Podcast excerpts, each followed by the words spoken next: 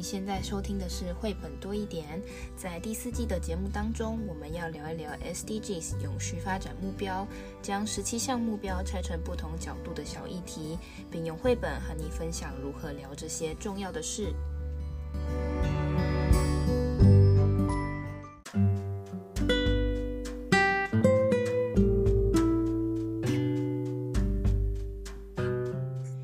嗨，大家好，我是皮老板蚊子。在 SDG 六的第二个第二集节目呢，我们要聊的就是水资源分配不均匀的这件事情。那其实我听我们的听众朋友应该绝大部分都是在这个水资源比较充沛的地方，就是呃随处的水龙头打开就有呃清澈透明的这样子的水可以使用。但是呢，在这个地球上啊，其实很多。地区不要说国家，因为国家里面可能有不同的地区，都还是会有这样子的问题。比如说像是呃非洲，也可能不是每个地方都有缺水问题。呃，印度或印尼也不是每个地方都这样子。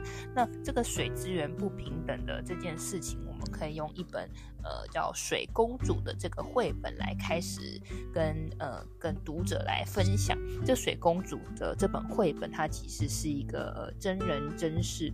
改编的一个故事，那我们就先来看一下这本绘本里面说了什么。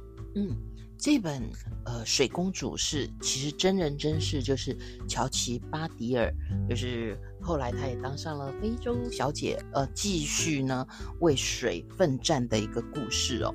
然后这一本书是道生童书，书的封面很有趣哦，它没有人呢，皮老板，它的封面只有。就是一个篓子、桶子，嗯，像水桶嘛，跟我们现在的水桶有一些些不同，嗯，然后呢，还有太阳。那么，呃，在皮老板跟蚊子呢，呃，有一本书，我们植入性行销一下，叫《用绘本谈 SDGs 与国际教育接轨》里面呢，这一本书啊是有出现。那个乔奇巴迪尔，他头顶的这个呃装水的容器哦，所以呢，其实这本书呃有呃不同封面的版本，哎，绘本控可以收一下哦。那么我刚刚其实已经破梗了，这个水公主呢，其实呢，她为什么要头顶着这个很像水桶吧？我们就说说水桶呢，而且封面为什么呢？有一个版本出现太阳呢？就表示啊，我们的一日作息做很多事，可是水公主的一日啊，就是为水而奋战。那这本书呢，它的画画风呢，很很有那个非洲味道。嗯 嗯。那其实一刚开始啊，翻开来你就会看到页面里面其实是。星空点点的感觉，然后他说我是琪琪公主，而且很特别哦，她的头发都是编成细细的辫子哦。那我们台湾其实常在谈国际什么多元文化，我们很容易身边很容易看到各式各样的人，但是对于呃这个肤色还有这个造型的小朋友，我们可能呢不是那么的常见。那他就说我是琪琪公主。那么这本书里面就是他在非洲大地呀为了水奋战的故事。那么其实其中有一个页面呢、啊。他想象着自己呀、啊，然后呢，很有非洲味道哦。他有提到野狗，有提到长长的草，有提到跟风捉迷藏。他能做的事很多很多，可是啊，有一个这个大跨页呢，左页有我刚刚蚊子说的这三件事，可是右面的跨页呢，他看起来表情不太开心。嗯，因为啊，他说。我可以做这么多事，但是就是没有办法让水离我近一些，也没有办法让水变得更干净。而且啊，他试着施施各种魔法都没有办法哦。那么这件事呢，其实在故事里面，呃，大家自己可以看一下哦。妈妈一早呢就说：“琪琪呀，我的公主该起床了，我们得去，不是上学哦，是打水。”然后呢，小朋友会不知道会不会赖床哦？蚊子是挺会赖床的，闹钟闹钟响了以后呢，我都喜欢再打滚一下。所以这个琪琪呢，他就说：“水过来，太阳还没起床之前，不要叫醒我，我来下命令哦。大家就知道这个时间是蛮早的。水呢也没有听他的话，那么呢，他还是很希望有好清澈、好凉快的水，因此他呢就跟着妈妈把那个画面，就是刚封面那个呃空桶子顶在头上哦，然后就开始启程。听起来他好像不太开心诶，但是其实呢，一路他跟妈妈其实是喜。呃，哼哼唱唱，脚步轻盈，也就是虽然这件事很辛苦，可是呢，他们的心呢，其实有放轻松。那这沿沿途呢，其实这本绘本就带给我们非洲大地的一些元素。然后终于，妈妈快到了吗？好像有听到水流声。这里有一页，呃，这个故事里面有一页是让我印象很深刻的哦。皮老板，嗯、呃，你看见什么啊？就很多妇女跟小孩，他们都头上会顶着那个桶子。嗯，其实啊，不只是琪琪来哦，是非洲大地这里有好多人都必须要到河边去取水。那有些人呢，比琪琪甚至更远哦。这个取取水回去呢，大概就是一一天的时间了。这一页为什么我说会印象深刻？你会发现，任何人都需要水，可是画面上怎么取水的都是女性跟孩子呢？就这里其实可以让呃大小朋友都想一想哦。然后呢，大家在排队取水，那当然取水完就要回家喽。诶，但是这个桶子里装满了。泥褐色的液体是咖啡吗？皮老板，就是脏水的意思。咖啡色的水哦，就是这个水取了之后，到能喝，这中间可能还估计还是需要一点努力的哦。所以在看这个故事里面呢，也有科学哦。我们自自然领域啊，国小国中啊，都可以来看看水如何做净水哦。那么，当然一整天的努力就是为了这一口水哦。那到最后呢，其实又取完水回家喝了水啊，已经很累了哦，睡觉了。那么故事书又回到刚刚画面的满里。满天的星空，而这个星空呢，其实就有土地跟天空的一个交界。那那里留了一个线索，就是琪琪公主睡着喽，但是水桶还在那儿。那么这里充，其实结尾还蛮充满希望的。他说：“嗯，尽情的梦想吧，我的公主，总有一天你会找到方法。总有一天，我觉得这里蛮励志的。”其实我们遇到任何事啊，就是不要说好像马上就失败啦，或者是就懊恼啦，可能找方法总是有希望的。这个绘本最后大家一定要看一看，因为其实它有放一些真实的照片，然后水公主因为是真人真事，它也上面也有一些数据，然后呢还介绍了相关的网站。哎，网站里面有什么啊？皮老板，它这个网站其实是。呃，是说这个，因为他真人真事嘛，里面的这个琪琪公主就是呃乔琪巴迪尔啊，她就是，因为她就是她小时候生长的环境就这样，她就是为了这个水而苦嘛，就是觉得生活很痛苦，所以她长大之后，她就立志想要解决这样子的问题，所以她有成立了一个基金会，那个这个基金会就是用她的名字去取的，就是乔琪巴迪尔基金会。这个基金会就是为了要解决她。生长的这个布吉纳法索这个地方的这些人口可以有干净的水喝，那这个就是连接到上一集，就是大家上一集有没有听呢？我们上一集有说到这个地下水，他就是想办法呃找。找资源、找钱、找技术，在这个他们居住这个布吉纳法索缺水的地方，或者是说离水源很远的这些呃村落，然后可以造井，这个这个井水啊，大家就可以用用这个就是我们比较传统这种打从深处抽这个地下水的方式，可以很快的取得干净的水源。台湾早期啊，其实也有这样的水井呢。那在这个他的这个基金会的这个网站上，其实就可以看到真实的影片。嗯，这个水公主的后面它是有一些照片嘛，那影片其实是更更有这个要怎么样，更有冲击性的吧？你就是确实看到这些人们就是头上顶着这些可能是桶子啊，或是现在可能是有铁盆，然后去去打的这个河水，真的是非常的不干净。你你应该看了就是觉得有这个水，你可能也喝不下去，但这就是他们平常赖以为生的水源。那在这个。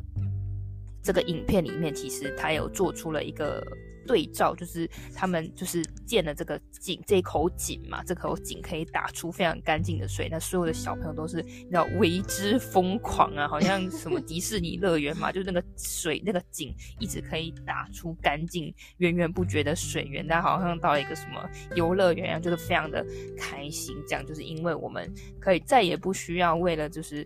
要走很远取水啊，而且取回来的又不是干净的水的这件事情所烦恼。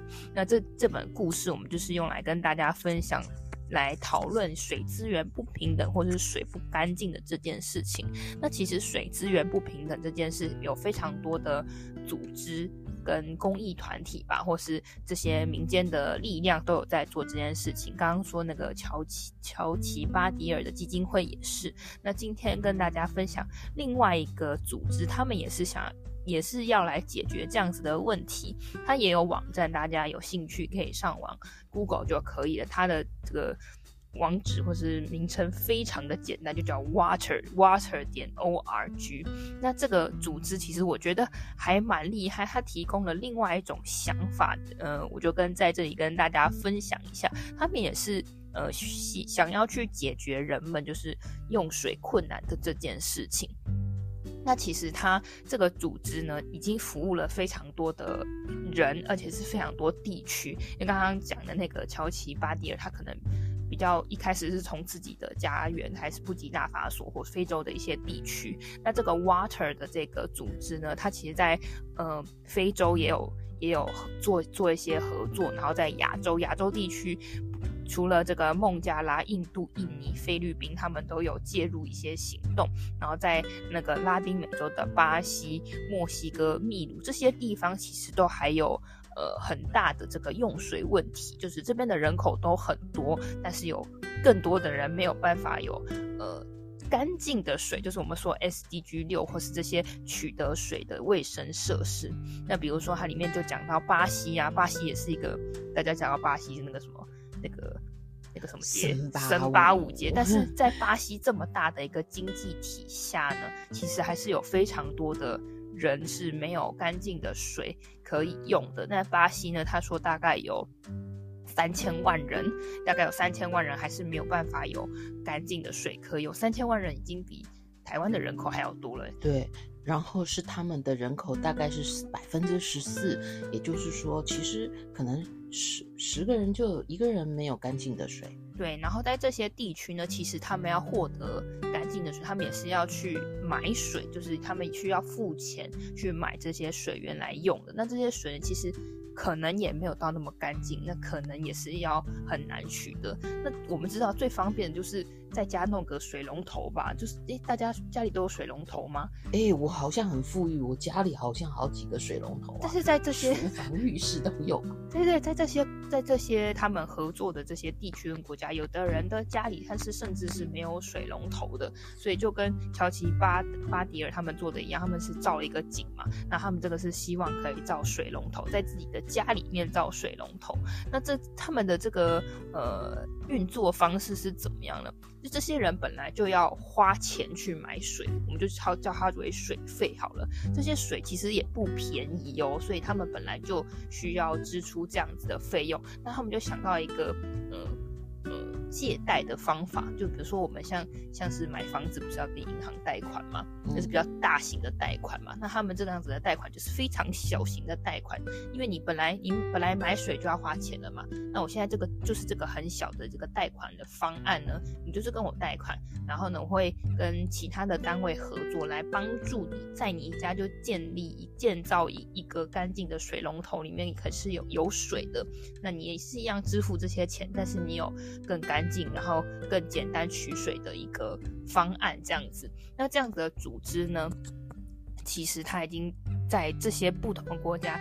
帮忙帮忙非常多的家庭来实现他们就是想要有一个就是这么简单，我们感觉好像很日常的一个样这样的问题，就是他们没有一个水龙头，那个水龙头没有一个干净的水可以出来，就像水公主。对，所以他们这个组织的这个方案就是很很小额的这个贷款，就是为了解决家庭用水的这样子的问题。那他们这样的组织呢，其实他们除了跟呃，他们跟一些银行合作，或是跟当地的组织合作，他们也可，他们也接受企业的捐款，然后他们也会呃，就是他们做到一定程度，他们也会跟政府来做，就是叫做联系，就是说，哎。你们应该要拨算拨有有有一些预算来分配在这个投资在这个推动水水的资源啊，或者水分配这样子的呃部门，这样子去推动你这个国家这些这些人口用水的问题。那他其实这个这件事情已经执行很久了，已经执行了十五多年，现在已经大概他们有一百四十八个合作伙伴，就是一起来筹措这些这些钱，让这些居民可以有小额的贷款，然后去解决他们安全用水、卫生设施的问题。嗯，可是啊，有百分之九十的。借款人居然是女性，其实啊，SDGs 一到十七呀，每一个向度里面也都有一些性别问题可以讨论，就表示其实受到水危机影响很多的呢，可能是女性，女性在家里家务。可能为必须料理啦等等为大家提供水，所以这对他来讲呢是非常急于需要帮忙的。对，所以在如果大家真的有兴趣上去他的这个网站里面，其实有很多小小的故事，就是比如说在印度的故事，在巴西的故事，这些他们还有照片，就看到这些人，你可以透过照片看到这些人居住的环境，然后有那就就是有就有那么一个水龙头从墙壁这样凸出来，这样跟我们想象中很不太一样，就是透过这个组织。跟这个小额贷款的这样子的系统运作，解决了很多人干净用水的问题。那我相信一定还有更多不同的组织，他们是用不同的方式来推动干净用水这件事。那今天我们就是透过故事分享一个基金会，就是。造景的这样子的方案，跟另外一个组织，他们是小额信贷工具跟跨部门合作的一个造建造水龙头的这样子的方案，提供给大家。那最后呢，我们一样有三个问题要留给你。第一个是故事中的琪琪公主和妈妈，他们一般是要如何取到用水呢？那第二个是，你觉得为什么琪琪公主希望可以有永远喝不完的水？第三个是你有没有过缺水的经验？你觉得缺水的时候有有哪些不方便的地方呢？上厕所没办法冲啊，嗯，就是卫生问题。所以就是干净水资源不是，其实不是只有喝嘛，还有一般起居用水、卫生条件的问题。好，如果你喜欢今天的节目，欢迎分享给你的朋友，也可以在评论区留下你的答案哦。我们下个故事见，拜拜，拜拜。